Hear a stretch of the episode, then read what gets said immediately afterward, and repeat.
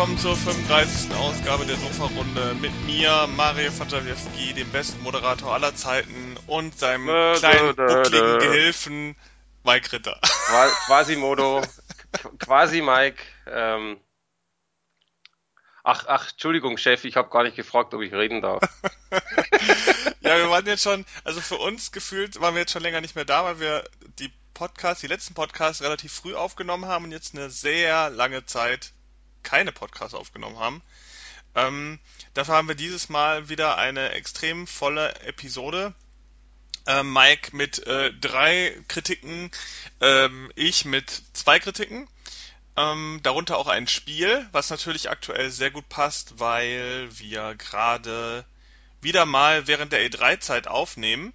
Ähm, die Pressekonferenzen sind alle schon hinter uns. Und äh, da werden wir auch kurz am Ende des Podcasts anstatt der News heute mal drüber reden. Und äh, da passt es ganz gut, dass ich auch heute ein Spiel habe, ein recht in Anführungszeichen aktuelles, was jetzt gerade erscheint. Aber weil Mike ein, eine Rezension mehr hat, äh, fängt er heute an mit seinen Rezensionen. Genau, ich habe also gleich mal vorweg, ich konnte mich nicht entscheiden und ich finde diese drei Filme auf alle Fälle alle wichtig zu besprechen und deswegen habe ich gesagt, jetzt machen wir drei. Ähm, ich weiß aber, dass nicht bei allen dreien ein ewiges Potenzial und Rede, äh, ein Redefluss sein wird deswegen. Was ich anfangen möchte, ist mit einem Film, der zur Zeit, zum Zeitpunkt der Aufnahme noch nicht draußen ist. Der kommt erst in der Woche, aber wenn wir veröffentlichen, ist er gerade rausgekommen, frisch. Und zwar, ich denke mal, Fans, ich kenne viele auch, die drauf warten und die auch das Ganze kennen und du kennst ihn mit Sicherheit auch, zumindest äh, du weißt, dass der Film existiert und zwar The Mule. Äh, das ist ein Crime-Thriller mit Clint Eastwood. Ja, von der Existenz weiß ich, aber gesehen habe ich den Film nicht. Nee, das macht, ich da, das dachte mir eben, also Existenz, das wissen, da wissen es natürlich viele, weil Clint East, äh, Eastwood, Clint Eastwood ist ja doch im Grunde genommen ein Name, den man als Mensch kennt. Also ich glaube, da muss man kein Filmfan sein, den kennt ja wirklich jeder. Und ähm, klar, in den 70er, 80er hat er quasi mehr oder weniger sich einen Namen gemacht. Äh, zwar vorher auch schon, aber der Durchbruch war halt da und hat dann ja schon jetzt öfters, ich müsste jetzt echt nachschauen, wann er angefangen hat, äh, Regie zu führen, ja auch schon oft gemacht. Und oder sagen wir anders, selten ist es aber so, dass er, dass er vor der Kamera und dementsprechend vor dem vor der Kamera und hinter Kamera, so steht.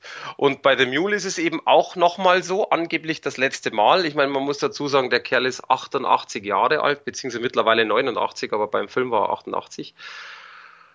Trotzdem ein cooler Film, allerdings äh, für mich ein Film, wo ich sage, der hat mich zwar, also der hat mir gefallen, der hat mich unterhalten, aber ich habe mir tatsächlich ein bisschen mehr erwartet. Und das fand ich ein bisschen schade. Nichtsdestotrotz ist ein Film, den man sich anschauen sollte. The Mule, worum geht's? Im Grunde genommen ist es so, äh, Clint Eastwood spielt einen, eine Person, einen Opa quasi, der nennt sich Earl und der hat sein ganzes Leben irgendwo seinen äh, Taglilien, das sind Blumen, gewidmet und äh, im Grunde genommen seine Familie komplett vernachlässigt. Das kriegt man schon relativ schnell mit, dass er eigentlich jetzt von der Familie so nicht verstoßen, aber nicht so toll angesehen wird. Äh, die Familie kennt man teilweise. Ähm, seine Frau, Diane Wiest heißt die, die kennt man vom Sehen. Die ähm, Thaisa Faminga kennt man von American Horror Story, das ist die Enkeltochter. Jedenfalls lange Rede, kurzer Sinn, ist es so, dass er mehr oder weniger so sein tristes Leben lebt, weil seine Familie ihn da irgendwie gar nicht mehr möchte. Er äh, Insolvenz anmelden muss, äh, weil er keine Kohle mehr hat und so weiter und so fort. Also auf gut Deutsch scheiß Leben für ihn.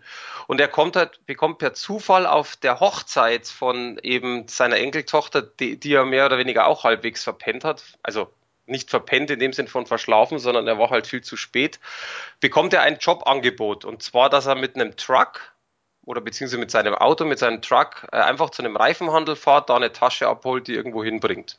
Er hat aber keine Ahnung, worum es geht, ob das jetzt Drogen, Waffen, was auch immer. Er weiß es nicht, er soll auch nicht reinschauen.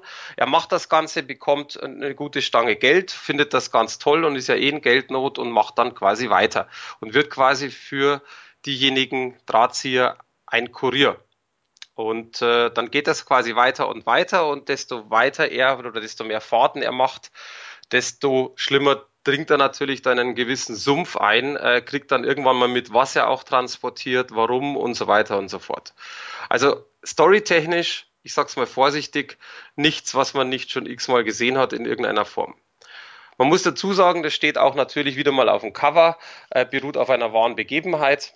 Das stimmt so nicht zu 100 Prozent, aber das geht in die Richtung. Das heißt, 2011 wurde Kriegsveteran ähm, tatsächlich mit drei Millionen Dollar erwischt. Der hat sowas ähnliches gemacht und äh, Drehbuchautor Nick Schenk und Clint Eastwood haben das quasi aufgenommen. Trotz dessen ähm, erfolgreich und über 160 Millionen Dollar schon eingespielt und das ist halt für so ein, ich sag mal, Crime-Thriller jetzt nicht unbedingt wenig. Was den Film gut macht, in meinen Augen, ist nicht die Story oder auch nicht die Bilder und was man sieht, sondern tatsächlich einzig und allein in meinen Augen Clint Eastwood.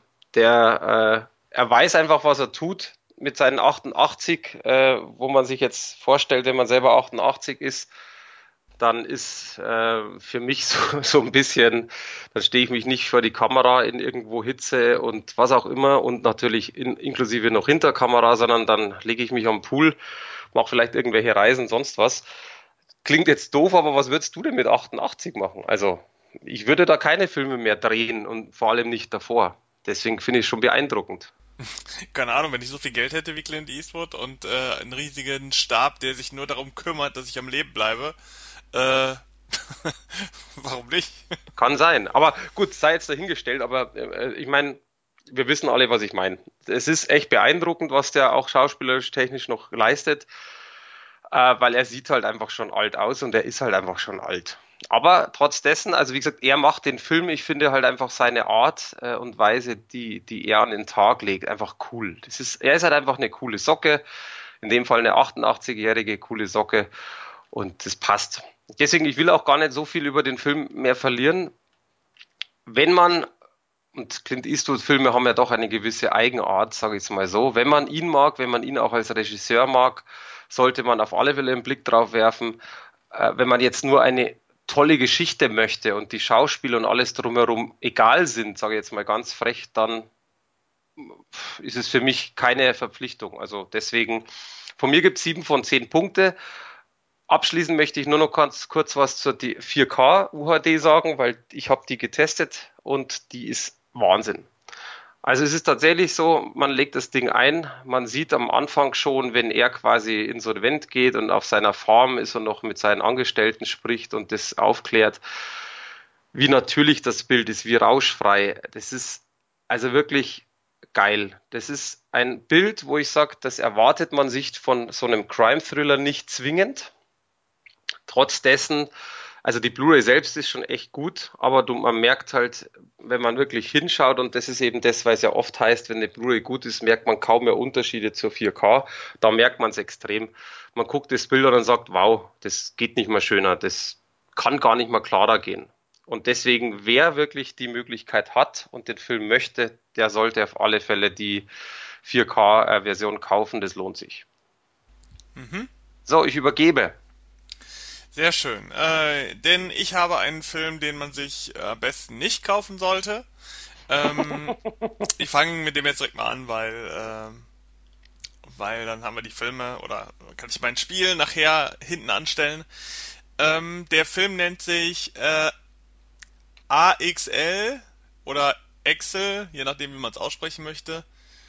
Und ähm, mit dem Untertitel Mein bester Freund 2.0 wer sich diesen Quatsch-Untertitel ausge, ausgedacht hat, der, ja, weiß nicht, ähm, sollte Preis gewinnen, denn dieser Film ist Schrott, also ist nicht gut. äh, gibt's, gibt's denn Oscars für den besten Untertitel? Ich weiß nicht, also äh, ich, wenn man auf solche Ideen kommt, aber erstmal zum Film. Überhaupt der Film ist schon äh, eine Idee, die man lieber nicht gehabt hätte. Denn ähm, wovon handelt AXL? Ich nenne ihn jetzt einfach AXL, weil ich mich weigere, dieses komische Viech, um das es geht, äh, einen menschlichen Namen zu geben. Äh, es geht um einen äh, jugendlichen, äh, irgendwie fast erwachsenen äh, jungen Typen, der Motorrad fährt, Motorradsportler, der auch bei so Motorradwettrennen mitmacht und so weiter, mit seinem Vater zusammen. Ähm, Der junge Mann ist gespielt von einem Schauspieler, der sich Alex Neustädter nennt. Ähm, klingt deutsch, ist aber irgendwie Amerikaner oder sowas, kenne ich nicht. Äh, sein Vater wird gespielt von Thomas Jane, den kennt man von Punisher und jetzt vor kurzem, glaube ich, in diesem Predator, in diesem neuen Predator-Film hat er auch mitgespielt. Ähm, auf jeden Fall dieser junge Mann äh, fährt Motorrad und äh, das auch kompetitiv und sein Vater unterstützt ihn dabei. Ist ja auch wirklich was Tolles, wenn man als Vater seinen Sohn äh, sieht, wie er da so halsbrecherische, schlimme Motorradrennen hinter sich bringt. Ähm, und irgendwann findet dieser äh, junge Mann auf einem, ja, so eine Art Schrottplatz, sowas ähnliches, äh, einen Roboterhund. Ungefähr, war hüftgroß, vielleicht sogar größer, äh, wahrscheinlich eher Schultergröße. Ähm, so ein Roboterhund, der da irgendwie äh, rumgelaufen ist, sich dann äh, verletzt hat, in Anführungszeichen, sofern sich, soweit sich ein Roboterhund verletzen kann, und er repariert ihn dann sozusagen auf diesem ähm, Schrottplatz.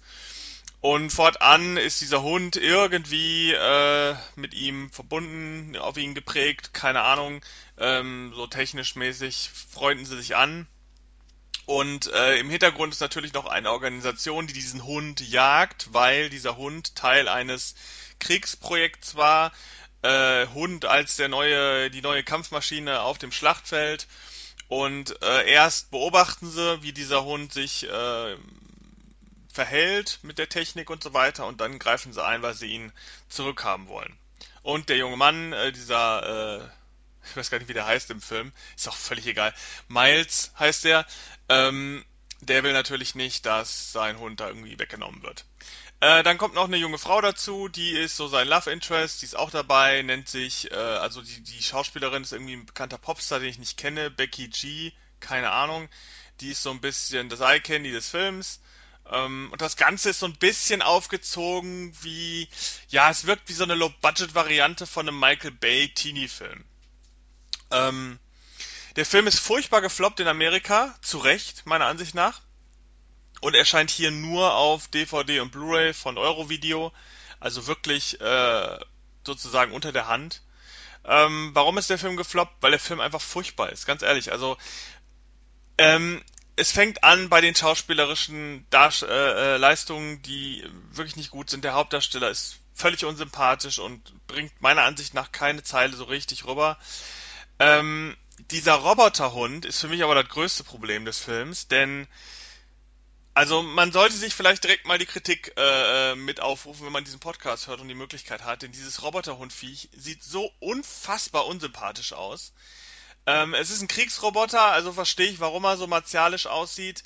Äh, aber ich finde, das funktioniert überhaupt nicht im Kontext von einer Freundschaft, so einer IT-artigen e äh, äh, Freundschaft. Funktioniert das überhaupt nicht. Ähm, das Einzige, was man bei diesem Viech auch optisch, also wann man erkennen kann, wann es irgendwie gerade positiv drauf ist und wann negativ, ist äh, durch die Augen. Die werden rot, wenn irgendwie Gefahr im Verzug ist und blau oder so, wenn, wenn alles okay ist. Ähm, der Rest des Vieches ist aber wirklich, das ist ein, das ist ein Gegner in einem Ego-Shooter, sag ich jetzt mal, so wie das aussieht. Das hat halt krasse Klauen vorne äh, am, am Mund irgendwie, an der Schnauze, sieht schon mal super fies aus. Da gibt's eine Szene, wo ich auch nicht verstehe, warum man sowas da reinbaut. Da macht er den Mund auf und dann sind sehr diverse Kreissägen in diesem Mund drin. Wo ich mir so denke, so, hallo? Also, das ist so das letzte Tier oder die, die letzte Kreatur, mit der man sich anfreunden will, egal wie das Viech gerade drauf ist. Ähm, ja, das hat halt noch so ganz viele andere technische Spielereien. Ich finde es aber unfassbar hässlich und unsympathisch. Und das hat schon die ganze Zeit äh, Probleme gemacht, überhaupt mit dem Ding zu connecten.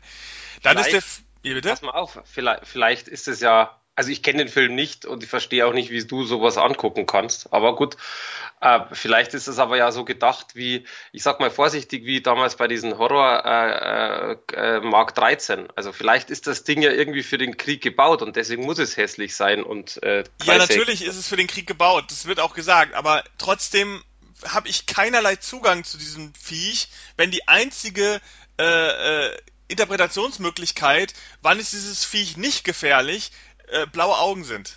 Ah, okay, ich verstehe. Ja, also verstehe, ich, ich kann, äh, dann funktioniert dieses Konzept grundsätzlich so nicht. Aber dieses Viech ist so hässlich und so fies, von der Optik her, dass ich auch überhaupt nicht nachvollziehen kann, wieso überhaupt jemand in diese Nähe dieses, dieses Viechs geht. Vor allen Dingen, weil es am Anfang ja noch nicht positiv auf die Hauptfigur gestimmt ist. Das dauert erstmal so ein bisschen, nachdem dieses Viech, äh, dieser Computer merkt, dass da dass dieser Typ ihn irgendwie repariert oder so, dann ist es erst so ein bisschen, okay, den, den zerfleische ich jetzt mal nicht. Zusätzlich gibt's dann später auch noch eine Szene, wo dieses Viech tatsächlich auf einen Menschen losgeht. Ähm, und zwar auf eine, einen Bully, der so ein bisschen den Hauptcharakter die ganze Zeit nervt. Wo ich mir auch denke, ja, ich verstehe, was ihr mir sagen wollt, aber wie unsympathisch ist denn dieses, dieses, dieses, dieser Kampfroboter, wenn er jetzt auf Rot schaltet und dann äh, hinter dem Menschen her ist und ihn ja potenziell zerfleischen wird, wenn er ihn kriegt. Äh, da denke ich mir dann auch so, okay, äh, Bully hin oder her, aber das ist schon ein bisschen heftig. Und dann kommt noch der andere Twist dazu, wo dieser Film dann halt auch ohne Ende un, un inkonsequent ist. Das ist ein Kampfroboter, der ist für den Kampf dressiert auf dem Schlachtfeld, kriegt es aber nicht hin, den Jugendlichen auf einer Party zu schnappen.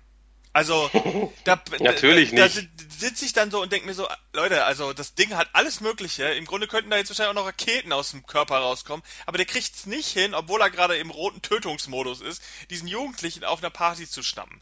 Also, Achtung, Spoiler übrigens, aber ist völlig egal. Ähm, dieser Film ist von vorne bis hinten ist, äh, fängt das schon mal, ist das schon völlig daneben. Und dann kommt noch ein Punkt dazu und der wird, sag ich jetzt mal, die Masse wahrscheinlich am meisten stören. Der Film ist halt auf eine gewisse Art sehr stark low budget, möchte aber Michael Bay sein. Und man hat so gut wie keine nennenswerten Actionsequenzen in diesem Film, gar nicht. Man würde jetzt erwarten, keine Ahnung, wenn es ein Michael Bay-Film wäre, dann würden die Bösen einen doppelt so großen Roboterhund losschicken, um diesen äh, äh, Hund kaputt zu machen. Da gibt es einen epischen Kampf am Ende und keine Ahnung, der Gute siegt und äh, die beiden lieben sich und hast nicht gesehen. Aber das ist hier nicht so, weil die haben halt nicht das Geld. Äh, die haben halt das Geld, was sie gehabt haben, in diesen Roboter gesteckt, was die Animation angeht. Ich muss auch sagen, die sind okay. Also es ist jetzt nicht top-notch, aber es ist okay. Ähm, aber es gibt halt gar keinen richtigen Widersacher. Es gibt irgendwann ein paar Drohnen, die durch die Gegend fliegen und ein bisschen mit Elektroschocks rumhantieren. Aber das ist halt so günstig und billig und unspektakulär, dass dieser Film in dieser Situation überhaupt nichts hat. Da sieht man viel mehr so komische Motorradfahrten aus der Ego-Perspektive, die auch hässlich sind. Ähm, aber man sieht halt nicht diesen Hund in in so einer Aktion, wie man ihn halt gerne sehen würde. Ne? Es ist Kriegshund und man würde erwarten, da geht dann die Post ab. Das tut's aber nicht. Ähm, um jetzt mal mit dem Fazit dann kurz zu bleiben, äh, der Film lohnt sich nicht, der Film verspricht viel, hält nichts. Der Film ist durch die Bank weg unsympathisch, sei es jetzt von den Schauspielern oder von dem titelgebenden Roboterhund. Ähm, dementsprechend ist der Film am Ende eher langweilig und lädt zum Skippen ein. Das ist auch ein schönes Zitat, was ich gerne auf der DVD gesehen hätte. Ähm, auf jeden Fall, es ist kein absoluter Totalausfall. Es gibt schlechtere Filme sicherlich, aber für das, was der Film verspricht und für das, was das Publikum von diesem Film erwarten würde, wenn es das Cover sieht, vielleicht sogar den Trailer sieht, ähm, ist es nur eine 4 von 10. Erscheint am 18.07. Zum heutigen Aufnahmezeitpunkt ist dieses Datum noch in der Zukunft. Keine Ahnung, ob es äh, noch in der Zukunft ist, wenn der Podcast rauskommt. Auf jeden Fall heißt der Film AXL mit Bindestrich getrennt, braucht kein Mensch. Ja, dann mache ich da mal schön weiter, weil du hast jetzt sogar sehr schön vorgelegt. Muss auch mal sein. Wobei ich tatsächlich, aber geht mich auch nichts an, ähm, wie ich das gesehen habe, äh, wie, wie, ich den veröffentlicht habe, habe ich mir auch gedacht, wieso guckst du sowas an? Aber es geht mich nichts an, ist mir auch wurscht.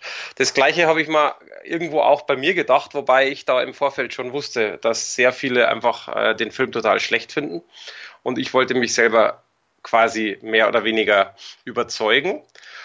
Und äh, lustigerweise haben wir auch mal wieder innerhalb der Redaktion, äh, ein Redakteur meinte, er wusste, dass ihm der Film gefällt, weil ähm, das, was kritisiert wird, ist ihm egal. Und dann ist es ja durchaus in Ordnung.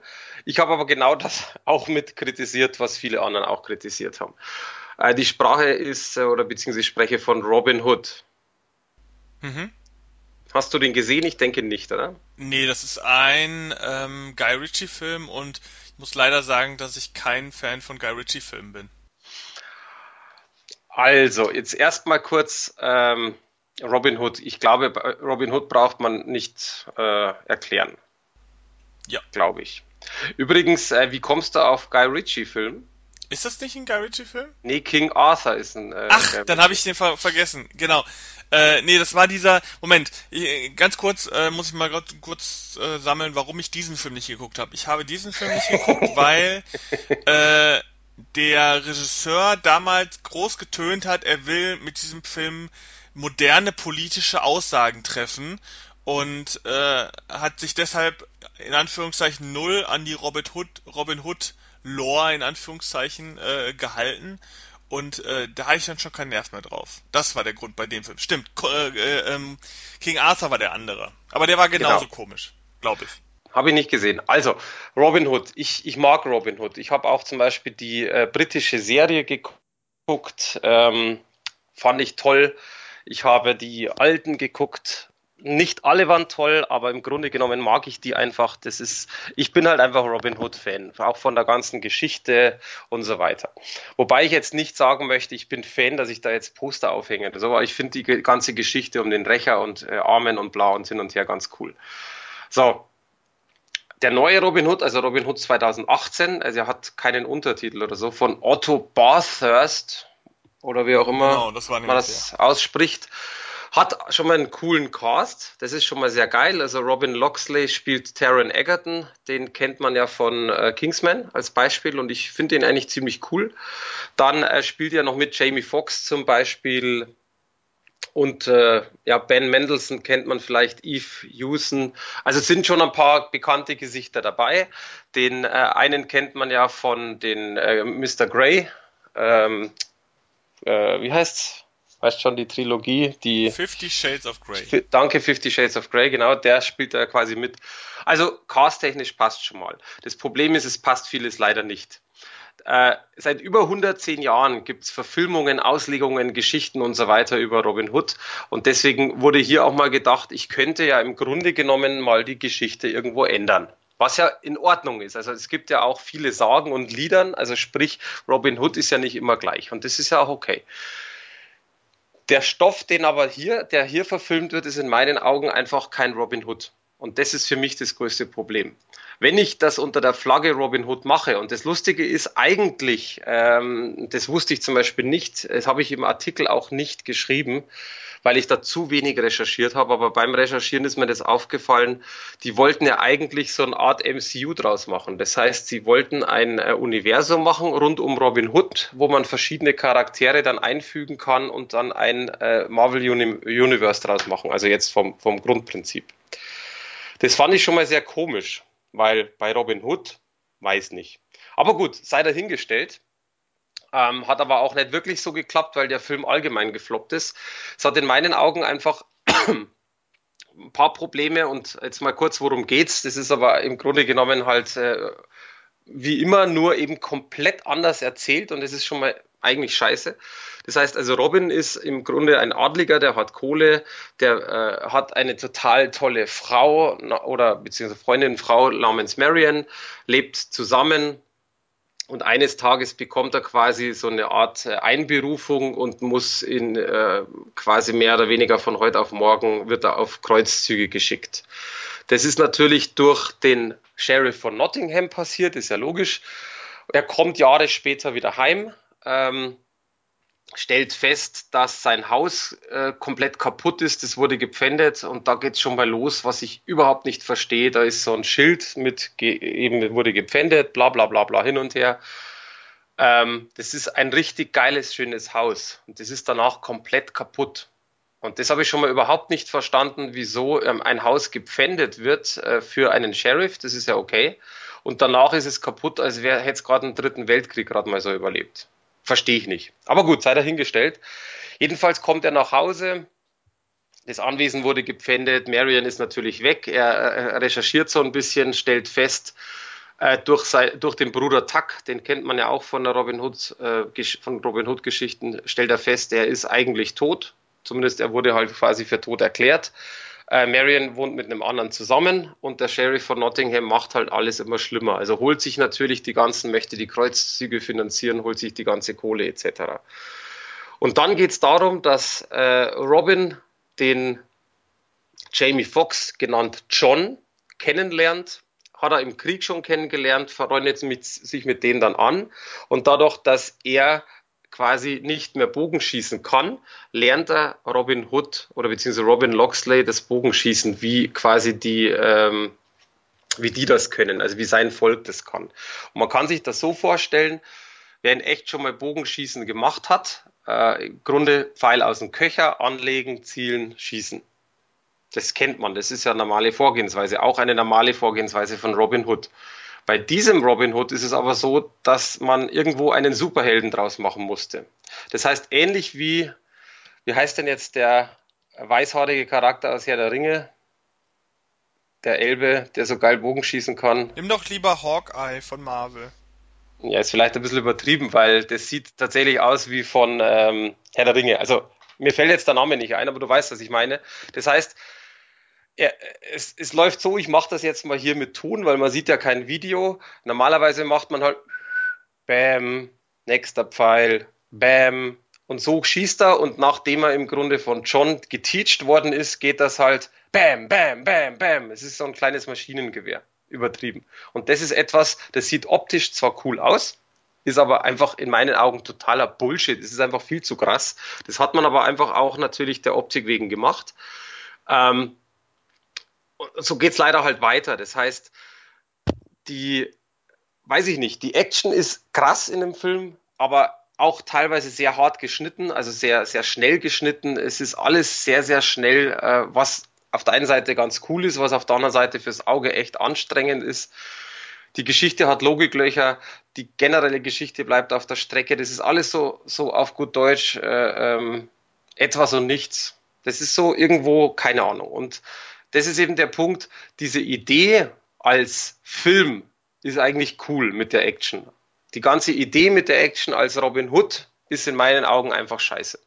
Und das ist genau der Punkt. Auch die Charakterzeichnung ist sehr dünn. Man hat im Grunde von dem ganzen Robin Hood-Universum drei, vier, fünf Charaktere. Das war's. Das ganze Volk ist irgendwie zu, in meinen Augen viel zu wenig eingebunden. Bruder Tuck ist zu wenig eingebunden, was man halt einfach kennt. Und ähm, deswegen, in meinen Augen, und deswegen möchte ich auch schon zum Schluss kommen, weil ich einfach gar nicht. Was machst du denn nebenbei? Nix. Ich höre da alles. Rascheln, tippen, Mausklicken. Ist dir langweilig, oder was? Nein, ich höre dir zu. Ich habe fast, ich hab fast Bock auf den Film, weil der so richtig schön schlecht klingt. Ähm, nein, also lange Rede, kurzer Sinn. Wirklich als Actionfilm cool, da kann man nichts, da kann man nichts sagen, wer also schnelle Schnitte und so mag. Äh, teilweise so die ersten, zum Beispiel erste Viertelstunde kommt mir vor wie ein Kriegsfilm, nur eben mit Pfeil und Bogen und so weiter. Also geil, das ist wirklich positiv. Ganze Rest, nee, geht nicht. Also ich konnte mich damit halt null anfreunden. Deswegen kurz Kollege aus der Redaktion fand genau das einfach cool. Der hat einen Actionfilm erwartet, hat er bekommen. Robin Hood oder das Ganze drumherum war ihm einfach wurscht. Und deswegen ist genau der Punkt. Also ich muss gestehen, wäre das nicht unter Robin Hood Flagge passiert, sondern hätten die ein bisschen langsamer bessere Schnitte gemacht, äh, nicht das Ganze so unrealistisch mit dem Pfeilen und nicht unter Robin Hood Flagge, würde ich den Film, glaube ich, ganz gut finden. Aber ich hasse halt sowas, wenn ich, wenn ich versuche, irgendeine Geschichte, die es schon gibt, neu auszulegen, anstatt dass ich mir eine eigene irgendwo ähm, ausdenke und dann einfach so einen Murks drumherum baue. Und das hat mich geärgert. Bildqualität kann ich nicht so viel sagen, weil wir nur die DVD gekriegt haben, aber da ist die Bildqualität echt gut. Also ich gehe davon aus, wobei das ist, wie gesagt, man kann es nicht sagen, dass die 4K und Blu-ray auch ziemlich cool ist. Weiß ich aber nicht. Deswegen eben auch wie bei dir, 4 von 10. Actionfilm ja, Robin Hood nein. Gut, ähm. Da lacht er. Robin Hood. Äh, ich habe jetzt den Robin Hood der Herzen. Nein, das ist so eine blöde Überleitung. Ähm, ich habe ein Spiel und zwar einen ähm, Port, äh, eine Neuauflage, Schrägstrich Port auf die Nintendo Switch. Ähm, das Spiel gibt es auch für die, ich glaube, für die für den PC und für die PlayStation 4 kommt es, glaube ich, noch raus. Ähm, ich glaube, die Switch ist ja jetzt so, so ein Zwischending gerade. Ähm, das Spiel heißt Leisure Suit Larry Wet Dreams Don't Dry. um mal ein bisschen Erotik auch in diesen Podcast zu bringen. ähm, Wobei früher waren, waren die Larrys echt cool. Also, ey, so also äh, vielleicht um mal meine Story mit Larry zu erzählen. Ähm, bin ich, ich gespannt. Ich kenne tatsächlich nur zwei Larry-Spiele. Und zwar, ähm, also, wenn man das jetzt nicht mitzählt, das Neue. Ich habe früher, vor Ewigkeiten, im ähm, zarten Alter von, keine Ahnung, 10, 12, äh, habe ich auf einem DOS-Computer das allererste Larry gespielt. Relativ oft. Ich bin zwar nie wirklich weit gekommen, äh, weil es in Englisch war, mein Englisch da noch sehr beschränkt, ähm, und man immer wieder durch diese durch diese Altersabfrage am Anfang durch musste. Ich weiß nicht, ob das, ob man das noch kennt. Ich weiß nicht, ob das in jedem Larry-Spiel so war oder in, in vielen. Aber im ersten Larry-Spiel war es so, wenn du das gestartet hast auf dem DOS-Computer, kamen, ich glaube, fünf Fragen zum, äh, zum amerikanischen Allgemeinwissen. Und damit wollten die so ein bisschen abfragen, ob du schon 18 bist oder überhaupt volljährig, um dieses Spiel zu spielen. Weil Larry, wer es nicht kennt, ist ein sehr freizügiges Spiel, zumindest auf, auf inhaltlicher Basis. und ähm, ich irgendwann als Kind, ich weiß noch, wie ich das einfach immer nur ausprobiert habe und irgendwann, es gab ja nur so einen Pool an Fragen und irgendwann wusste man die Antworten, auch wenn man nicht wusste, wie die Antwort ist und konnte sich dann da so durchklicken, dann konnte man das Spiel anfangen. Und ich weiß, dass ich äh, aus der ersten Bar, also es ist ein Point-and-Click-Adventure, damals aus der ersten Bar nicht rausgekommen bin. Aber egal. Äh, das zweite Spiel, was ich dann damals von, von, äh, von Larry gespielt habe, war irgendwann auf der PlayStation 2 gab es mal eine 3D-Variante von dem Spiel. Äh, synchronisiert von Oliver Pocher. Absolute Katastrophe. Ähm, und jetzt dieses neue Spiel. Aber um jetzt mal alle Nichtwissenden mit einzubeziehen. Was ist Larry? Larry ist ein Point-and-Click-Adventure, immer schon gewesen, außer auf der PlayStation 2. Ähm, das inzwischen schon, das ist jetzt glaube ich das 14. Spiel von der Reihe, also wirklich eine sehr, sehr lange Reihe, die vor allen Dingen in den 90ern so ihr Hoch hatte. Ähm, in erster Linie war es immer eine PC-Reihe. Inzwischen, wo die Konsolen immer wichtiger werden, ist natürlich auch auf den Konsolen zu Hause. Wie zum Beispiel jetzt wahrscheinlich das erste Mal auf einer Nintendo-Konsole. Würde ich jetzt mal so tippen. Ähm, mit Larry Wet Dreams Don't Dry. Äh, es handelt von einem Typen, der in dem Spiel jetzt auf 39 geschätzt wird.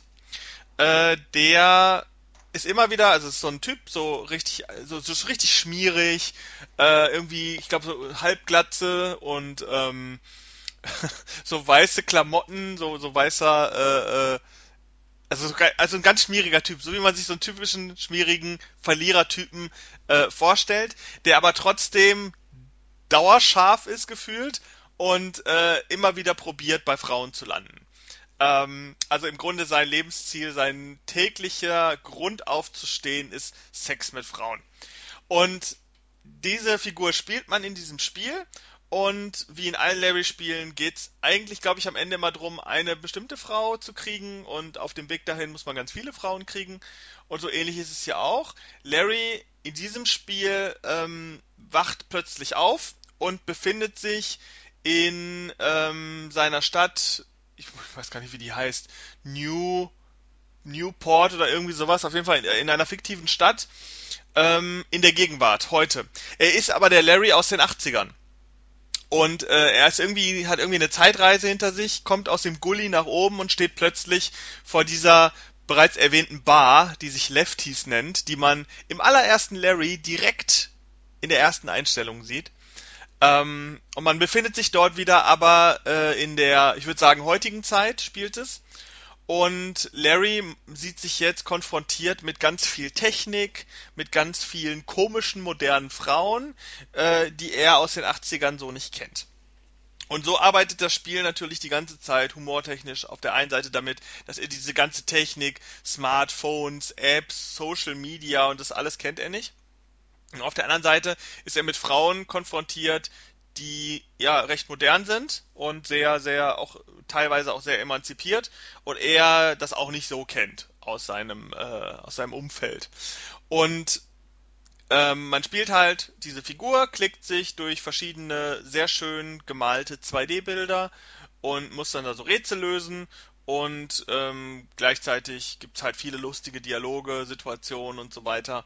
Ähm, dann gibt's noch eine Nebengeschichte sozusagen, dass er, äh, dass es dort einen Konzern gibt, ähm, der ganz viel neue Technik rausbringt, zum Beispiel das Pi-Phone. Ähm, und er will halt einer, der, ich glaube, der Assistentin ähm, des Chefs dieser Firma, die will er halt rumkriegen. Äh, sie möchte aber erst mit ihm sozusagen in die Kiste steigen, wenn er bei Timber, äh, ich glaube, 59 Punkte oder sowas hat. Und das Ziel, was man dann in diesem Spiel hat, ist sozusagen diese App Timber äh, mit 59 Punkten zu füllen, was bedeutet, man muss äh, mit äh, Ladies oder Typen auch, die äh, man bei dieser App sozusagen matcht. Also wer es bis jetzt noch nicht verstanden hat, es ist eine äh, Variante von Tinder. Ähm, muss er mit diesen Frauen, bei diesen Frauen sozusagen landen, damit sie ihn gut bewerten, damit er dann am Ende diese Assistentin knallen kann. Das ist die wahnsinnig spannende Geschichte von Larry's Wet Dreams Don't Dry. Ähm, das Spiel ist aber natürlich nicht äh, jetzt besonders wegen seiner Handlung oder so, sondern Larry ist vor allen Dingen ähm, interessant wegen dem Humor. Äh, vorweg, der Humor ist sehr, sehr flach. Sehr, sehr flach. Also ich würde sogar sagen, einen flacheren Humor findet man in Videospielen selten bis gar nicht. Ähm, aber der, das Spiel ist so voll von diesem Humor, dass man irgendwann konvertiert wird. Äh, das ist bei allen Larry-Spielen so. Es ist, ich fand, äh, bei dem Spiel ist es aber am deutlichsten, weil ich glaube, kein einziger gesprochener Satz in diesem Spiel kommt ohne einen Gag aus. Ähm, ich muss ganz ehrlich sagen, am Anfang ist man noch so ein bisschen so, hm, ob das alles so gut ist. Äh, ich habe nach einer Stunde nur noch schallend gelacht. Ich finde es so lustig, dieses Spiel. ähm, genau meinen Humor. Äh, das ganze Spiel spielt mit so Wortspielen und, und Anspielungen und all sowas. Und während man völlig bekloppte Rätsel löst, äh, ist man aber die ganze Zeit dabei, sehr, sehr viele, sehr lustig vertonte Dialoge zu hören. Also es ist auch alles in Deutsch vertont. Man muss Hast du es auf, ganz ja? kurz, spielst du es auf Deutsch oder Englisch? Auf Deutsch, auf jeden Fall. Weil ich finde es nämlich, äh, kurzer, kurzer Einknick, ich finde es nämlich teilweise sehr beeindruckend, dass Firmen es schaffen, wenn das Original auf Englisch ist und da natürlich lustig, dass du diesen Witz mittransportierst. Das ist nämlich gar nicht mal so einfach und auch gar nicht immer möglich. Und deswegen finde ich es natürlich cool, dass man dann auch in Deutsch äh, dementsprechend dann das Ganze transportiert hat. Also äh, die deutsche Synchro, vor allen Dingen Larry hat, einen, hat auch einen bekannten äh, Synchronsprecher, den kennt man, wenn man ihn hört. Ähm, bei den anderen ist das immer so ein Mix. Manchmal ist es klingt's amateurhaft abgelesen, manchmal ist es cool. Aber selbst dieses amateurhaft abgelesene, das ist irgendwie so, ich finde, das gehört so zum Charme von Larry dazu, dass es alles auch so ein bisschen billig ist manchmal. Oder man das Gefühl hat, es ist nicht ganz high quality, ähm, weil man eigentlich davon ausgeht, dass so eine, so eine Geschichte und solche Witze nie so richtig ähm, äh, äh, High Quality sein kann. Also man hat auch immer wieder Dialogoptionen, die man auswählen kann. Also man klickt sich da auch sehr viel durch Dialoge und äh, da hast, hat man hat man dann halt so wirklich so Dialogoptionen wie ich stehe auf würgende Frauen und solche Sachen. Also solche Sätze kommen dann die ganze Zeit so und es ist so witzig. Ähm, man muss natürlich alles mit einem zwinkernden Auge sehen. Larry ist natürlich der krasseste Sexist. Ähm, hat Ansichten, ne, die man heute so nicht mehr vertreten würde. Das funktioniert aber alles natürlich in so einem Kontext, dass man sagt, Larry ist sowieso so ein Schmierfink ähm, und er darf im Grunde alles sagen und denken und machen in diesem in diesem Spiel. Deswegen äh, ist das alles schon so ein bisschen auch jetzt modern gesehen so ein bisschen ähm, exkludiert. Es ist halt so eine eigene so eine eigene Art Mensch, die da plötzlich da ist. Auch die, durch diese Zeitreise wird natürlich viel auch so ein bisschen relativiert, muss man dazu sagen. Aber trotzdem funktioniert's. Also bei den alten Larry-Spielen, da war das alles noch ein bisschen anders. Da war es tatsächlich, ähm, aus heutiger Sicht sind viele der Spiele sicherlich schon, kann man schon sagen, dass die heute nicht mehr so schon eher fragwürdig sind und man die schon auch wieder mit dem Zeitgeist betrachten muss. Aber in diesem neuen Spiel jetzt hat man schon irgendwie geschafft, dass dieser doch recht sexistische Humor und diese Dinge, die er da bringt, dass die schon so äh, äh, artifiziell absurd äh, äh sind, dass man sagen kann, man kann es trotzdem genießen. Aber ich habe ich hab mich totgelacht. Also da sind wirklich äh, auch auch von den Figuren her, die Figuren der Chef von dieser von dieser ähm, Technikfirma, super lustig. Dann gibt's da so eine Figur in einem, in einem Fitnesscenter, der so, so einen Sprachfehler hat und es ist einfach nur witzig. Auch, also, auch wie der sich gibt, ist so ein kleiner, dürrer Hämpfling, der in einem Fitnessstudio steht mit einem krassen Sprachfehler, der also im Grunde alle jeden zweiten Buchstaben als F ausspricht und äh, ist dann der der Betreiber dieses Fitnessstudios und hält sich für den krassesten Muskelprotz. Also es ist wirklich super super witzig. Ähm, aber trotzdem der Humor ist sehr sehr explizit. Ähm, da wird sehr, sehr explizite Sachen angesprochen und nur teilweise gezeigt. Also es ist jetzt kein Erotikspiel oder sowas, ja. Entschuldigung, dass ich jetzt lache. Ich gucke mir gerade nebenbei Bilder an ja. und das, das Logo von, von, wo sie Apple verarschen, ist ja mal mega geil. Ja, genau, das ist halt kein Apfel, sondern eine Pflaume. Ha, ha, ha. Ah, geil. Äh, ist auch eher so ein Humor, äh, so, so ein Witz, der eher so aus der 80er, 90er Ecke noch, noch äh, ähm, strahlt, aber er funktioniert. Vor allen Dingen, wenn man Larry kennt äh, und auch diese Begrifflichkeiten, dann ist es schon sehr witzig. Jetzt vor allem, also äh, deswegen, ich würde auch hier euch raten, schaut euch nebenbei den Artikel an. Ähm, unser Kollege hat ja auch schon einen PC-Artikel geschrieben, war ja auch begeistert und da sind ja auch zum Beispiel Fotos drin oder bei dir dann, weil alleine da gibt es ein Foto, das finde ich ganz lustig, in der Bar, die ja Bärbärenbräu heißt. Ja, genau. Steht das drüber? Ja, also die, die Bar, äh, wo dieses Bärenbräu äh, serviert wird, ist die Lefties Bar, die allererste Bar, die man äh, sozusagen. Ja, kann sein. Und also ich sehe nur ein Bild eben und da ist über dem Barkeeper quasi eine nackte Frau und die ist ausgepixelt. Also es ist ein Bild.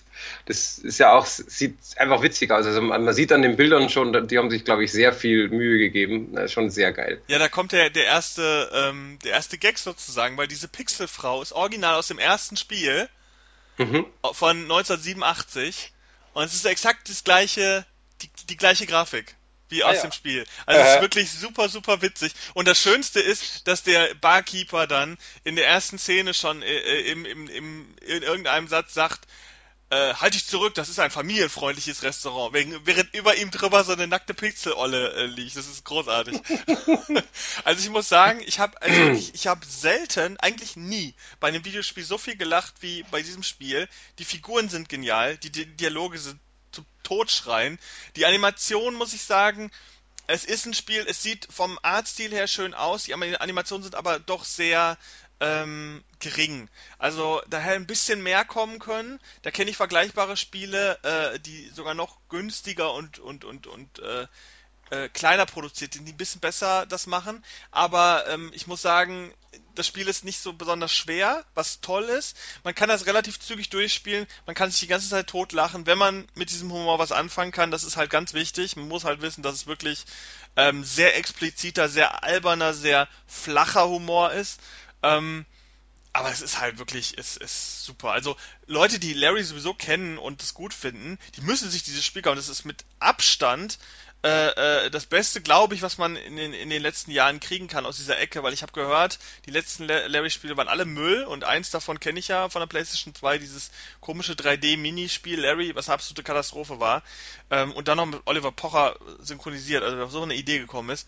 Mm, und Wer Adventures mag, wird auch eine Menge Spaß haben, weil die Rätsel dann doch schon, also man muss doch schon so ein bisschen, es ist nicht schwer, aber man muss absurde äh, Verbindungen geistig zusammenbringen, die da äh, äh benötigt werden. Und ähm, ja, also als Adventure funktioniert es auch gut. Ist nicht das schwerste, aber es ist ein gutes Adventure, ein hübsches Adventure. Äh, auf der Switch funktioniert auch super. Ich muss aber sagen, die Steuerung ähm, mit den Controllern an der Switch, egal ob man es jetzt auf dem Fernseher spielt oder, oder an dem, an dem Handheld-Gerät, äh, das ist nicht besonders geil. Also dann steuert man irgendwie den, den Zeiger mit dem rechten Stick, die Figur mit dem linken Stick. Die Knöpfe haben auch noch alle irgendwelche Bedeutung. Äh, das ist viel zu kompliziert. Äh, man kann das ganze Ding auch mit dem Touchscreen spielen und dann ist es super simpel. Also dann klickt man wirklich dahin, wo er hinlaufen soll, klickt da drauf, was er, was er bedienen soll und so weiter. Man kann alles auf dem Bildschirm bedienen und dann ist es super simpel und einfach und gut und das, so habe ich es auch meiste Zeit gespielt. Also äh, ich weiß gar nicht, ob es das auch fürs Handy gibt. Potenziell wäre das auch was, was man auf dem Handy oder auf dem Tablet spielen könnte. Ähm, aber auf der Switch funktioniert es auch. Es kostet auf der Switch 39,99, was ich ehrlich gesagt völlig okay finde. Ähm, es ist wie gesagt ein PC-Spiel, man kriegt es auf dem PC wahrscheinlich günstiger noch äh, inzwischen. Äh, aber wer keinen hat oder es wirklich portabel spielen will auf der Switch, super. 39, jetzt zum Aufnahmezeitpunkt ist es sogar noch im, im Sale, kostet ein bisschen weniger. Äh, Ähm, kann man noch mal gucken, ob das, ob dieser Sale noch aktiv ist, wenn, wenn man diesen Podcast hört. Also ich kann es empfehlen für Leute, die auf Adventures stehen. Und ich muss vielleicht noch mal explizit dazu sagen, ich bin kein großer Adventures-Fan. Also ich spiele eigentlich Point-and-Click-Adventures nicht. Ähm, und das Spiel äh, hat mich jetzt dazu gebracht, zumindest mal zu überlegen, ob es nicht noch ein paar andere lustige Adventures gibt, die ich spielen könnte, ähm, weil es wirklich unterhaltsam war. Ich habe dem ganzen Ding ähm, 8 von 10 gegeben. Ist wirklich, wirklich toll als Adventure gesehen.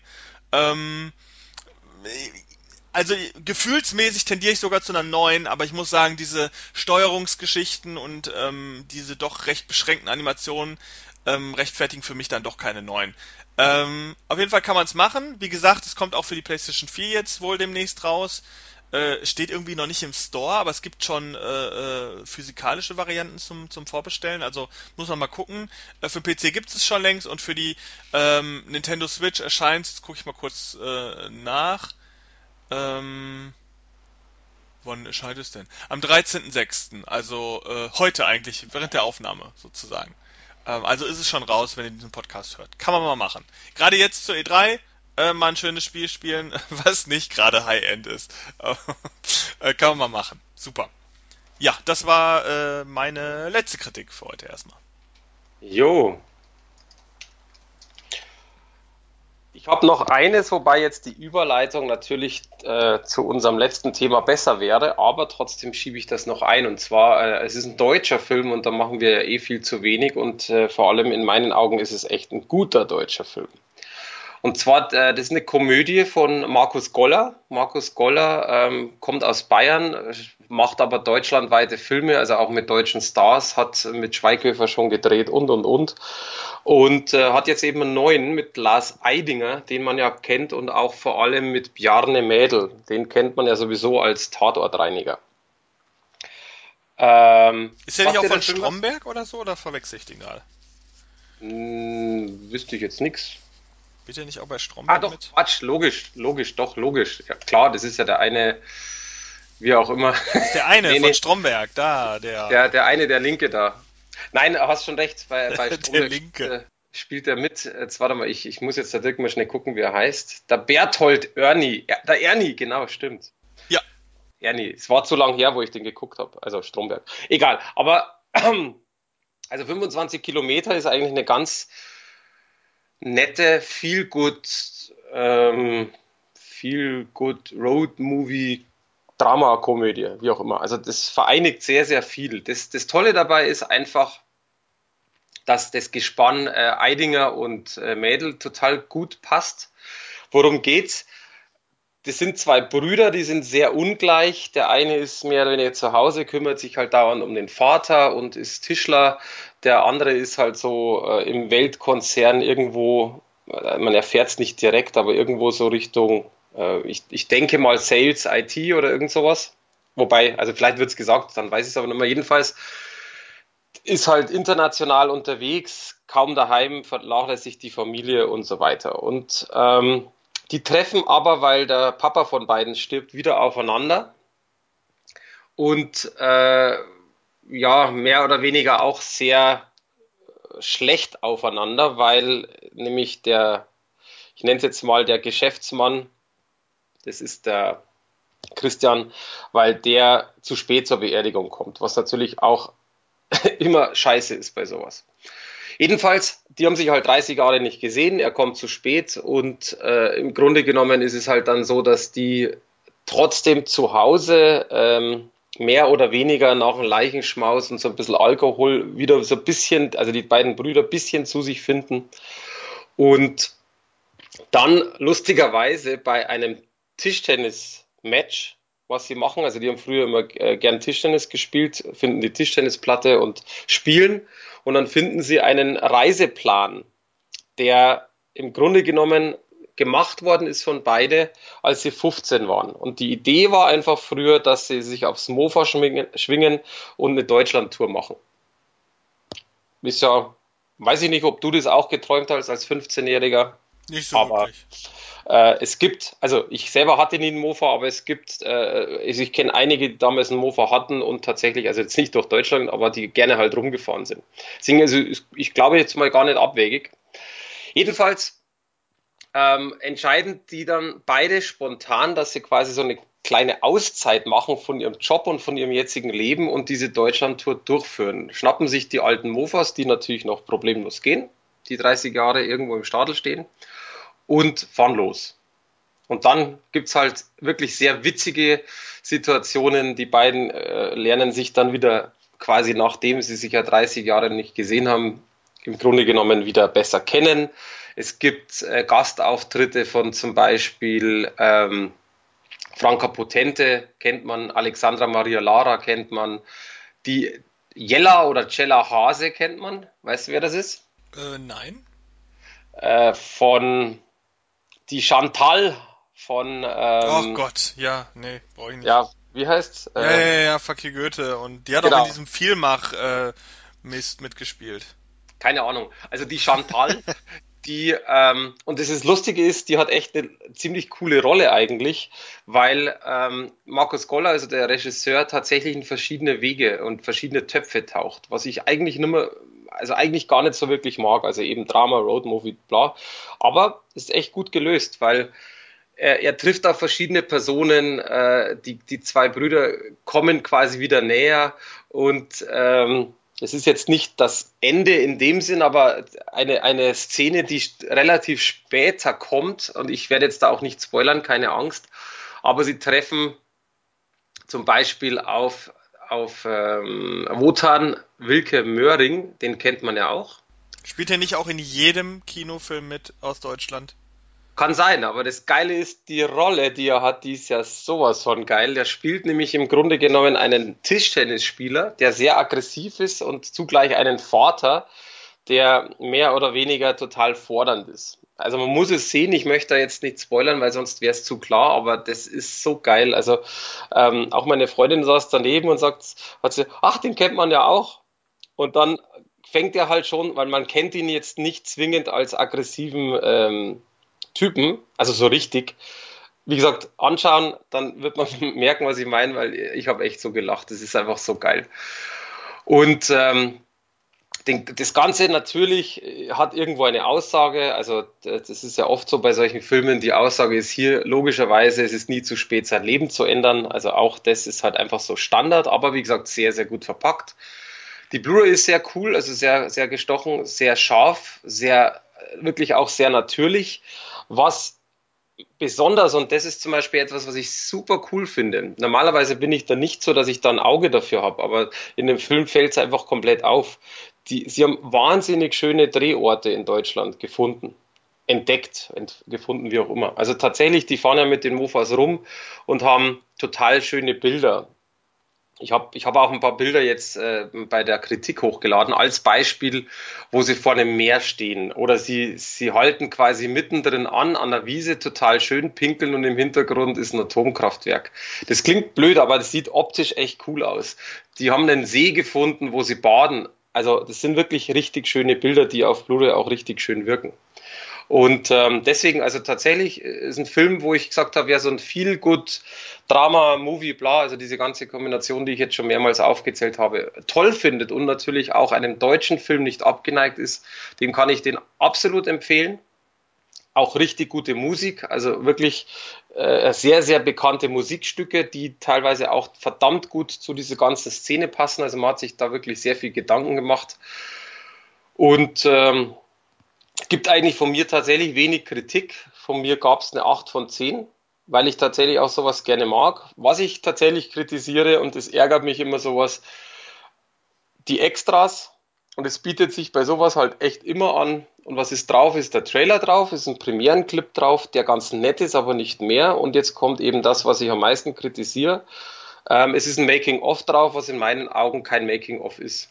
Und sowas nervt mich immer ein bisschen. Das ist so ein Making-of, das dauert, ich müsste jetzt lügen, aber ein paar Minuten bloß, also nicht, nicht wirklich lange. Und es ist für mich kein Making-of. Es wird ein bisschen so gesprochen und ein bisschen blau und das war's. Also Making-of ist für mich, wie habe ich das gemacht, äh, dass gewisse Sachen gezeigt werden, gewisse Szenen, vielleicht actionreiche Szenen, was auch immer. Davon habe ich halt eigentlich alles vermisst. Lange Rede, kurze Sinn. Trotzdem, wer das Ganze mag, anschauen, scheiß aufs Making-of und äh, dementsprechend auch mal wieder einen in meinen Augen guten deutschen Film zu sehen, wo jetzt nicht ein Schweiger oder Schweighöfer dabei ist. Nein, es war jetzt natürlich totaler Spaß. Also ein cooler deutscher Film, endlich mal, wo man auch sagen kann, man geht rein und wird unterhalten und kriegt nicht immer diesen ganzen Einheitsmist, den man ja von den genannten Personen bekommt. Ja, sehr schön. Mhm. Ähm, ist ein schöner Film auch für die Omi. Du, glaube ich tatsächlich, also es klingt jetzt blöd, aber glaube ich tatsächlich auch. Also es ist ja auch eine, so eine Familiengeschichte mit drin. Ja, es sind doch die sind, meisten deutschen Filme so. Die ja, ja, sind eben, alle so konzipiert, dass du das durch die Generationen irgendwie äh, durchgucken kannst. Ähm, ich weiß ja, den lief ja aber äh, bei uns auch im Kino äh, damals und da sind auch alle Altersgruppen reingegangen. Von daher. Ist aber ähm, auch so gedacht. Also das ist, das ist auch ja, ganz klar. klar logisch. Also passt. Ja, ähm, und äh, wo sich inzwischen ja auch alle Altersgruppen für interessieren, ist die E3 2019. Omas auch? Ja, es gibt Glaub ja inzwischen schon Gaming-Omas auf äh, YouTube. Ähm, kann man googeln. Aber ich glaube, inzwischen sind die, ist, die, ist das Altersgefälle bei ähm, Videospielern ist das schon so groß. Ich meine, du bist auch schon uralt und spielst Videospiele. Und ich bin noch so, ah, so mittel, mitteljung. und spielen Videospiele. Und die ganz jungen Kids hier, die, die Zehnjährigen, die spielen alle Fortnite. Also. Du ähm, weißt, dass du unser nächstes Treffen wegen diesem Satz nicht erleben wirst. Auf jeden Fall sind äh, äh, gibt viele Altersklassen, die sich inzwischen für Videospiele interessieren und ähm, die E3 ist nun mal das Videospielereignis des Jahres. Ähm, ja. Noch muss man ja dazu sagen, äh, die E3 schrumpft ja immer mehr. Gefühlt wird sie auch immer irrelevanter, was die Ankündigungen angeht. Ähm, auch dieses Jahr war, waren jetzt keine Mega-Brecher dabei, aber es waren sehr unterhaltsame Pressekonferenzen. Ähm, ich habe sie mir tatsächlich fast alle angeguckt äh, in den letzten Tagen. Ähm, du nicht? Nee, nicht. kann ich dir, nee, kann ich dir auch sagen, das ist bei mir das Trailer-Prinzip. Ähm, ich habe keine Lust, was zu sehen. Punkt A, was man dann gar nicht sicher sein kann, dass das wirklich so kommt. Also das war ja doch schon öfters, man macht irgendwo für genau solche Messen ein Mega-Ding und war das wird so toll und das und das und dann kommen total viel Features nicht. Ähm, das sowas nervt mich voll. Muss nicht sein, kann aber sein. Und was mich aber noch mehr nervt, ist, dass was ich, wenn man zum Beispiel sagt, es kommt ein Spiel und ich, ich steige da tatsächlich kurz auch ein bei einem Spiel, was ich, was ich weiß, was ich mich tatsächlich freue, aber ich habe noch keinen Trailer gesehen aus dem Grund. Zum Beispiel das neue Cyberpunk 2077 ähm, kommt, so ein düsteres Science-Fiction-Rollenspiel. Und ich möchte gar nicht mehr sehen, was ich schon gesehen habe, weil ich einfach da, ähm, jetzt ist eigentlich genau mein Ding und jetzt will ich es haben. Und jetzt muss ich aber noch ewig warten. Und deswegen habe ich jetzt gar keinen Bock mehr, irgendwas anzuschauen, weil mich das dann eher nervt. Äh, und das ist, ähm, mitunter ein Grund, warum ich auch, also warum es für mich tatsächlich Zeitverschwendung ist, so zum Schau was anzuschauen. Ich gucke mir, wenn dann vielleicht mal maximal einen Trailer an, aber normal auch das nicht, sondern schaue mir zwei, drei Bildchen und sage, ah, das schaut interessant aus, das verfolgst jetzt mal oder nicht. Und wenn es dann kommt, dann kommt's, weil es sind ja doch sehr, sehr viele Sachen auch tatsächlich, die mich interessieren. Also es ist jetzt nicht so, dass ich sage, mich interessiert da gar kein Spiel, sondern es sind einige, die mich auch wirklich interessieren. Ja, schön bei diesen Pressekonferenzen ist ja am Ende auch immer auf eine gewisse Art der Überraschungsfaktor. Also es ist ja, ne, die gehen dann immer so eine Stunde oder anderthalb Stunden und äh, da kommt dann eine Ankündigung nach der anderen. Und äh, da sind auch oft äh, einige Überraschungen bei. Und ähm, wir haben uns gedacht, wir gehen jetzt anstatt äh, die klassischen News haben, einfach mal so, so ein paar Spieler-Highlights oder so ein paar Ankündigungs-Highlights durch, ähm, die so gemacht wurden. Ähm, denn ich meine, dieses diese ähm, E3 stand auch so ein bisschen im ähm, im Zeichen des Streamings, also diverse ähm, Anbieter haben auch so Streaming-Portale und so Streaming-Möglichkeiten angekündigt, äh, allen voran natürlich äh, auch sowas wie wie ähm, Google Stadia, dass dieses ähm, diese, diese neue riesige Streaming-Plattform, die ja bald kommen soll, ähm, auch im Mittelpunkt steht. Äh, Xbox hat zum Beispiel auch ihre neue Konsole jetzt endlich offiziell angekündigt unter dem Titel Project Scarlet. Ähm, soll irgendwie, keine Ahnung, viermal, fünfmal so stark sein wie eine PlayStation Pro oder so, wird das irgendwie verkauft. Also ist natürlich die ganzen klassischen Buzzwords und, und Sprüche, die kommen noch stärker, noch besser, noch größer, noch schöner. Wie immer. Wie immer. Aber immerhin wurde es angekündigt und ähm, ich glaube, das war, äh, wurde gesagt, dass das dann so Richtung Herbst 2020 die Konsole erscheinen wird. Also haben wir noch ein Jahr mit der aktuellen Generation äh, vor uns. Ich denke mal nicht, dass PlayStation mit ihrer neuen PlayStation 5 da wesentlich früher oder wesentlich später ähm, an den Start gehen wird. Das sind ja nun mal auch die beiden, die sich so kompetitiv behaken momentan. Ähm, und da wird es ganz spannend sein. Xbox hat auch neue ähm, Varianten von ihrem äh, Game Pass vorgestellt, also dass man da sozusagen ähm, dieses, glaube ich, ich glaube, das war irgendwie Games with Gold und Game Pass kann man irgendwie kombinieren Ja. und so weiter. Äh, man Wobei kann, da ganz kurz, ähm, das ist zum Beispiel etwas, das äh, werde ich zum Beispiel nicht machen, weil das geht schon wieder in Richtung, ähm, sie wollen dir das aufzwingen, weil wenn du nämlich das einmal fusioniert hast, wenn man es so jetzt ähm, nennen darf, dann kommst du nicht mehr zurück. Ja, aber es gibt halt auch viele Spieler, die haben eine Xbox für die Xbox-Spiele, die haben einen PC, die wechseln wahrscheinlich immer. Ein paar Spiele, die Shooter spielen sie am PC und äh, keine Ahnung, äh, Third-Person-Action XY oder irgendwelche anderen besonderen Spiele spielen sie auf der Konsole. Ähm, da gibt's ja dann schon, also es macht schon Sinn, wenn man dann ein so ein Komplettpaket hat, wenn man sagt, ich bin total Xbox-affin, ähm, und dann hole ich mir das und hab halt gefühlt irgendwie so alles Relevante ähm, bei der Xbox sofort am Start für verhältnismäßig wenig Geld, wenn man viele Du, äh, das schon. Xbox-Spiele spielt. Das, das auf alle Fälle. Also ich wollte es jetzt nicht schlecht reden in dem Sinn. Ich wollte nur einfach auch sagen, dass, dass, dass, ähm, dass ich es halt ein bisschen frech finde, in Anführung, oder nein, das ist, nein, frech ist falsch. Es ist ein typisches Lockmittel. Ähm, es wird, es wird gelockt, mach doch mal beides, dann kannst du das auch anschauen und alles super und dann, du kommst aber eben nicht mehr zurück. Das heißt, im Grunde genommen zahlst du von Haus aus dann einfach immer ein bisschen mehr, hast aber auch um einiges mehr Leistung. Hast du vollkommen recht. Nur ich finde es halt, wie gesagt, ein bisschen, es ist ein bisschen irreführend oder es ist ein bisschen so, es geht in die Richtung, ähm, eben, ich möchte halt nur noch das eine Produkt verkaufen. Was durchaus in Ordnung ist, äh, jetzt rein geschäftlich. Ich wollte jetzt nur dazu sagen. Ja, also man muss ja sagen, PlayStation und Xbox können sich ja eigentlich nur gegenseitig oder überhaupt am Leben erhalten, dadurch, dass sie ihre Fans komplett auf ihre eigene Konsole sozusagen einspannen. Weil Xbox und äh, PlayStation, das sind halt keine Konsolen, die man so als Zweitkonsole dabei hat. Entweder man hat eins von beiden und man hat ganz selten beides. Ähm, da ist eher die Nintendo Switch sozusagen die Zweitkonsole, die vielleicht viele Xbox-Besitzer oder PlayStation-Besitzer noch nebenbei äh, haben, weil es da einfach genug eigene exklusive Spiele gibt für ähm, und ähm, man das sozusagen nebenbei hat. Ich denke mal, deswegen versuchen die halt wirklich die äh, äh, Nutzer von ihrer eigenen Konsole so einzubinden, auch durch diese Streaming-Dienste, dass man sagt, okay, ihr seid so ausgelastet mit unserem Produktangebot und zahlt dafür halt auch einen festen Preis und so weiter und dadurch, dass ihr diesen Abo-Preis äh, zahlt, seid ihr auch, habt ihr auch immer so ein bisschen so den inneren Druck, ich muss aber dann auch die Spiele spielen, die ich da bekomme, ähm, dass man versucht, so die Leute dann so ein bisschen mehr noch an die eigene Konsole zu binden. Und das kann ich nachvollziehen.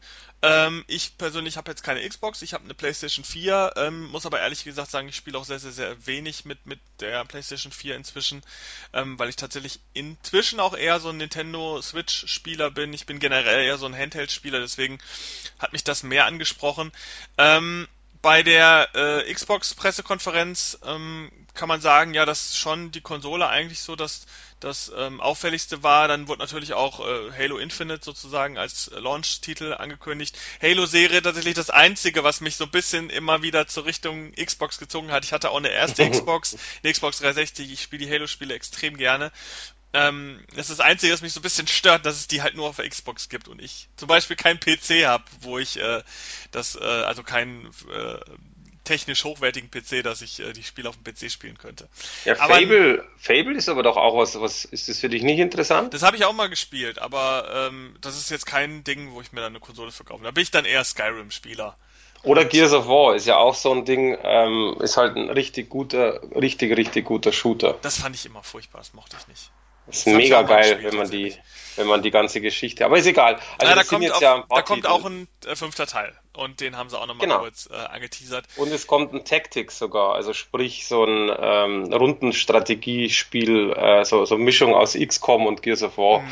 was durchaus auch sehr cool sein kann, weil Gears of War an sich ja doch eine große Fanbase hat und Gears of War an sich ja auch sehr also sehr ein cooles Universum ist. Auch wenn es halt sehr brutal ist und bla, aber trotzdem, also ich bin sehr gespannt. Es sind, finde ich, schon einige Titel auch dabei, jetzt wie auch das Halo, wo du, wo du gesagt hast. Ähm, natürlich müssen die sowas machen, logisch. Ähm, wird aber, äh, ich glaube auch, die, diese Exklusivtitel sind ja Gott sei Dank halten die sich in Grenzen, weil ich finde das ehrlich gesagt schon schlimm, ähm, weil es ist genau das, eine, du kaufst dir halt einfach die Konsole, wo du, wo du willst, wo du vielleicht aufgewachsen bist. Und ich bin zum Beispiel PlayStation aufgewachsen, habe irgendwann mal zu Xbox gewechselt und habe jetzt eigentlich keine Lust, wieder zurückzuwechseln, weil man natürlich jetzt x Freunde hat, äh, selbst wenn man mit denen ein Jahr lang nicht spielt, vielleicht ein Jahr später, weil ein neues Spiel rauskommt, wieder. Das ist halt immer so ein Ding, man wechselt halt nicht permanent. Und deswegen finde ich es trotzdem schade, dass so äh, Exklusivtitel auch kommen, weil ich würde auch gerne PlayStation-Spiele spielen, kaufe mir deswegen aber keine. Ja, also muss man halt Prioritäten machen. Aber ich finde das nachvollziehbar, Richtig. weil nun mal ja, eigene Konsole und wenn man dann eigene Spiele entwickelt, warum sollte man die dann auf anderen Konsolen äh, geben? Also das kann ich schon nachvollziehen. Äh, es ist nun mal auch ein, äh, ne, ne, ja, wie sagt man, es ist Konkurrenzkampf und Konkurrenzkampf belebt das Geschäft und Spiele werden nur deshalb besser, weil es nun mal einen Konkurrenzkampf gibt. Ähm, nicht umsonst sind die Exclusives gerade von Sony zum Beispiel immer so hochwertig produziert und auch Nintendo zum Beispiel äh, sind die am meisten sehr, sehr hochwertig. Ähm, Xbox finde ich ist da immer so ein bisschen ähm, ja, äh, ähm, hängt noch so ein bisschen hinterher. Ich finde die Exclusive von Xbox jetzt nicht so wahnsinnig gut, wobei, ähm, wie gesagt, Halo ist da insofern eine Ausnahme, dass das ganze Konzept sehr, sehr gut ist. Ähm, wobei man ja sagen muss, so ein Spiel wie zum Beispiel ähm, Halo 5 äh, soll ja nicht so gut gewesen sein. Ähm, also da muss, glaube ich, Xbox generell oder Microsoft generell noch ein bisschen auffahren, um da noch ein bisschen bessere Exclusives zu bringen. Ähm, für mich ja spannend, es wurde auch ein Blair Witch-Spiel angekündigt. Ähm, äh, soweit ich weiß, glaube ich, ich glaube, das war auch auf der Xbox-Pressekonferenz. Äh, ähm, ja, würde ich mir gerne angucken. Ich habe aber keine Xbox. Naja. Ich guck's, ich guck's mir vielleicht für dich an, aber ich habe jetzt eigentlich gedacht, dass das Avengers-Spiel für dich interessant ist. Ja, das wurde auch angekündigt, ähm, aber ich muss ganz ehrlich sagen, äh, die, Schau äh, die Figuren sind ja alle nicht, den, nicht mehr den Schauspielern nachempfunden, weil sie offensichtlich das nicht bezahlen wollten. Ähm, somit finde ich das Spiel völlig uninteressant, muss ich ganz ehrlich sagen. Ich bin inzwischen an diese an die äh, Figuren aus dem äh, Marvel Cinematic Universe äh, äh, gewohnt. Das Spiel sieht nett aus, aber ich meine, so nett wie halt ein Superheldenspiel sein kann, die sind dann halt meistens doch nur äh, schnelle Arcade-Action-Ware. Ähm, und wenn dann noch die ganzen Figuren alle von völlig anderen Schauspielern gesprochen werden und völlig anders aussehen, äh, nee, da bin ich raus. Also ähm, das finde ich dann nicht so spannend. Du, wir werden sehen. Also ich bin, äh, das ist ja genau der Punkt. Äh, also wie gesagt, es gibt ja einige Highlights des Avengers, fand ich ganz interessant. Also ich habe ja nur, wie gesagt, ein bisschen was gelesen, weil es halt von Crystal Dynamics, also die Tomb Raider gemacht haben und Eidos Montreal und die machen eigentlich schon ziemlich coole Sachen. Deswegen ja, man muss abwarten. aber sagen, man sieht es auch. Also man sieht an dem Spiel, dass da irgendwie diese Tomb Raider Engine drunter Macht ja nichts. Ja, aber das ist halt immer so, ah, das, ich weiß nicht, das wirkt immer so, wie sagt man, also ich finde immer immer schwierig, wenn man so sieht, okay, da ist einfach halt nur so eine so eine Lizenz auf ein bestehendes Gerüst draufgepappt worden.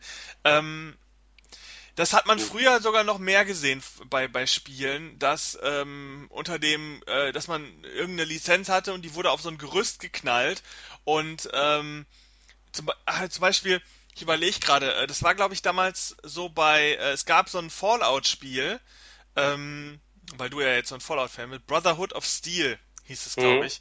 Und das war auch eigentlich nur Fallout drauf kopiert auf so einen äh, auf ein anderes Spiel, was glaube ich zu der gleichen Zeit für die PlayStation 2 erschienen ist, äh, von aus der Baldur's Gate ähm, Ecke.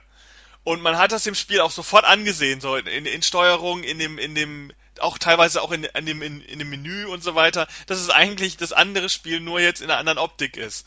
Ähm, das ist jetzt so krass jetzt bei diesem Avengers-Spiel nicht, aber man merkt schon teilweise so, okay, ihr könnt jetzt auch Lara Croft durch die Gegend springen.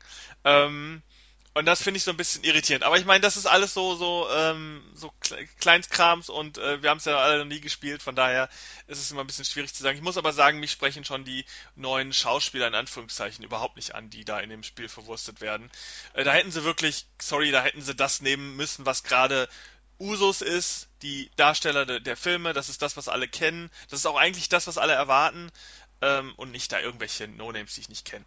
Ähm, Sony wir werden ist, sehen. Sony ist der äh, E3 ja ferngeblieben dieses Jahr, laut offizieller Aussage, weil sie nicht genug Material haben, was sie zeigen können. Das ist auf jeden Fall eine ehrliche Aussage. Ähm, und ich glaube, ähm, ich meine, Death Stranding ist doch irgendwie Sony exklusiv, ne? Was ich habe keine Ahnung. Mit Sony auf jeden Fall exklusiv weiß ich nicht. Dieses, ich dieses neue Spiel von Hideo Kojima, was alle so abfeiern, wo ich überhaupt nicht nachvollziehen kann, warum man das so abfeiert. Ich finde, das sieht furchtbar albern und langweilig aus. Aber gut, es sind halt viele Hollywood-Schauspieler dabei und das scheint ja gerade im Videospielbereich total zu ziehen. Ähm, wow, wir haben Hollywood-Schauspieler in einem, in einem Spiel drin, die wir eigentlich schon in, in B-Movie XY äh, schon nicht mehr sehen können. Okay. Ähm, auf jeden Fall Death Stranding ähm, und da hat man ja vor kurzem einen riesigen Trailer äh, gehabt und sonst hatte Sony wohl erstmal nichts. Ähm, Square Enix äh, fand ich ganz, ganz schön, weil die haben sehr viel, ähm, sehr viel Zeit Final Fantasy VII, dem Remake äh, dieses absoluten Kultspiels, ähm, gewidmet und man hat sehr viel gesehen. Ich muss sagen, wunderhübsches Spiel, wirklich richtig schön. Ähm, man erkennt viel wieder, wenn man das Originalspiel gespielt hat. Ähm, auch das Charakterdesign ist der Wahnsinn, ist super schön. Erinnert so ein bisschen an das Charakterdesign von Final Fantasy XV, was ich ja schon toll fand. Ähm, aber hier passt es auch extrem gut.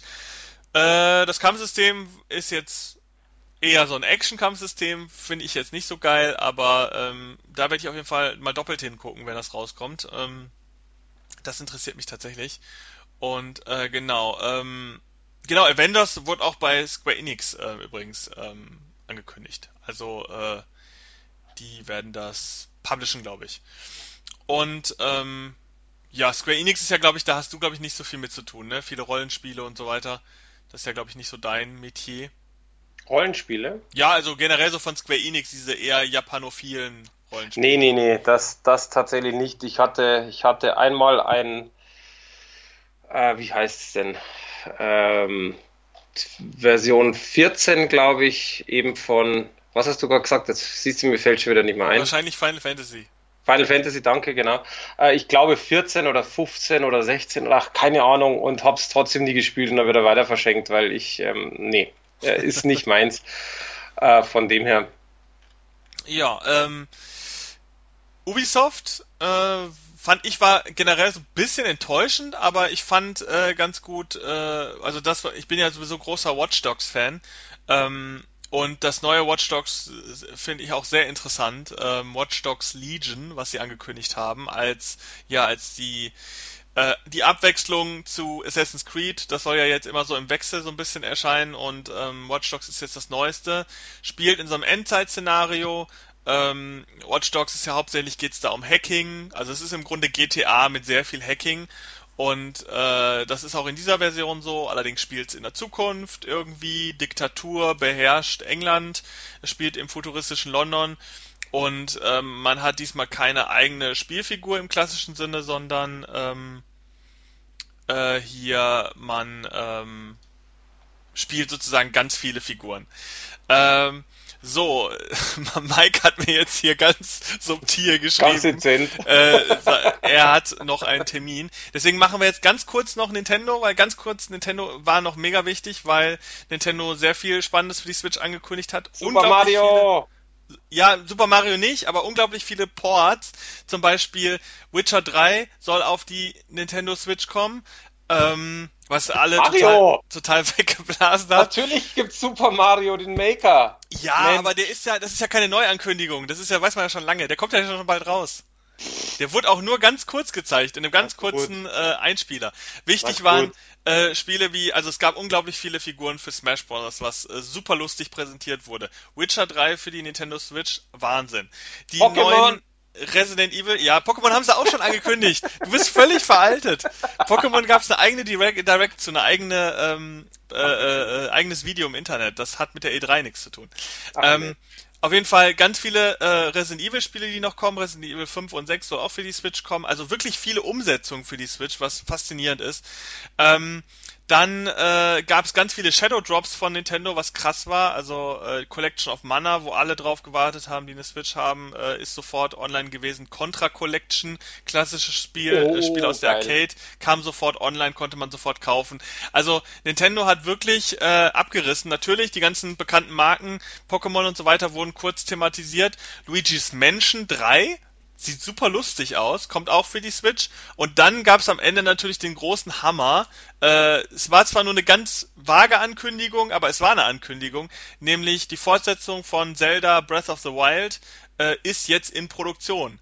Und das ist natürlich der krasseste Rausschmeißer, den du machen kannst. Eins der erfolgreichsten Spiele der letzten Jahre und das erfolgreichste Zelda-Spiel aller Zeiten äh, wird fortgesetzt. War natürlich klar, war zu erwarten, aber dass sie das jetzt hier so ankündigen, man wahrscheinlich davon ausgehen kann, dass vielleicht in ja, vielleicht in einem Jahr oder vielleicht zwei Jahre Maximum, dass es dann wahrscheinlich schon erscheinen wird, ähm, ist schon eine krasse Nummer. Äh, und damit hat Nintendo eigentlich, was die Masse an überwältigenden Ankündigungen angeht, auf jeden Fall die E3 gewonnen, muss man einfach sagen, ähm, weil sie auch sehr konkret Dinge angekündigt haben mit Terminen. Ähm, sie haben sich sogar entschuldigt für, für äh, Animal Crossing, dass es so lange dauert, bis das Spiel rauskommt, haben dafür eine Erklärung gegeben. Also Nintendo macht marketingmäßig gerade richtig und absolut richtig und äh, hat damit die Pressekonferenzen zumindest auf jeden Fall am Ende nochmal dominiert. Ähm, war ich sehr begeistert. Das war ganz kurz ein bisschen was zur E3. Ähm, ist natürlich jetzt alles sehr, sehr oberflächlich. Wer sich dafür interessiert, findet im Internet natürlich wesentlich mehr Tausende Informationen. Sachen, ja. Aber wir wollten es gerade mal so ansprechen, weil wir auch zwischendurch immer mal wieder, äh, wie heute zum Beispiel, auch Videospiele äh, mal rezensieren und einmal einen ganz kurzen groben Überblick geben. Und wer jetzt Bock hat, sich darüber zu informieren, der findet im Internet ohne Ende Informationen darüber, Trailer, Videos, Gameplay ohne Ende. Und tatsächlich ist die E3 ja jetzt gerade noch dran. Also sie hat ja eigentlich erst gestern angefangen. Die Pressekonferenzen laufen ja immer so im Vorhinein, gehören aber eigentlich zur E3. Von daher, ähm, ja. Übrigens, was ich gerade gelesen habe, das ähm, angeblich, ich habe es jetzt wirklich nur überflogen, deswegen möchte ich das schnell reinwerfen, weil du bist filmtechnisch da ja viel fitter. Angeblich äh, wird immer noch ein Drehbuch geschrieben zu Ach, jetzt habe ich den Titel vergessen. Halleluja. Das ist so schlimm, wenn du was liest und dann äh, eigentlich gleich wieder irgendwo. Ähm, ja, dieser Einwurf macht jetzt richtig viel Sinn. ja, ich, ich weiß, ich weiß. Das, ich hatte es ich auch gerade. Ähm, zweiter Teil von Gladiator, jetzt habe ich es. Okay. Ja, habe ich gerade gelesen. Ich habe aber wie gesagt nur die Überschrift schon. Ich habe nicht reingelesen. Also angeblich wird, wird das Drehbuch noch äh, weitergeschrieben, weil die hatten irgendeinen Stopp drin und mehr habe ich nicht gelesen. Deswegen okay, aus, der, so, aus, oh, der, aus der Kategorie passt überhaupt nicht zum Thema, was wir gerade besprechen. Einfach mal Gladiator kommt ein zweiter Teil auf. Genau, ich wollte noch eine Filmnews. Ich wollte noch eine Filmnews machen, okay. die ich äh, einfach, wo ich sogar dich überrascht habe, siehst du? Okay, ja. Sollen sie machen, warum nicht? Äh, nee, keinen Fall. ja, auf jeden Fall ähm, E3 schöne Sache und ich habe immer wieder Spaß. Ich äh, habe jetzt gerade, Nintendo zum Beispiel und PlayStation und äh, Xbox glaube ich auch, haben ja gerade auch so Sales ähm, ja. ähm, zur E3 und da habe ich mich natürlich auch wieder eingedeckt. Ähm, großartig. Äh, das war's dann für uns heute mit einer, ich glaube, die war relativ lang, die Episode, oder? Ja. Ja, doch 90 ähm, Minuten fast, glaube ich. Oder? Genau. Ähm, bisschen gehetzt jetzt am Ende. Äh, bedankt euch dafür bei Mike. Äh, ansonsten Bitte, ähm, gerne. wünsche ich äh, noch äh, frohes Spielen und äh, schönes Filme gucken. Vermeidet die äh, Filme, vor denen wir gewarnt haben und äh, spielt die Spiele, die wir empfohlen haben. Ja. Ähm, damit sage ich Tschüss und Mike sagt es auch nochmal. Mahlzeit.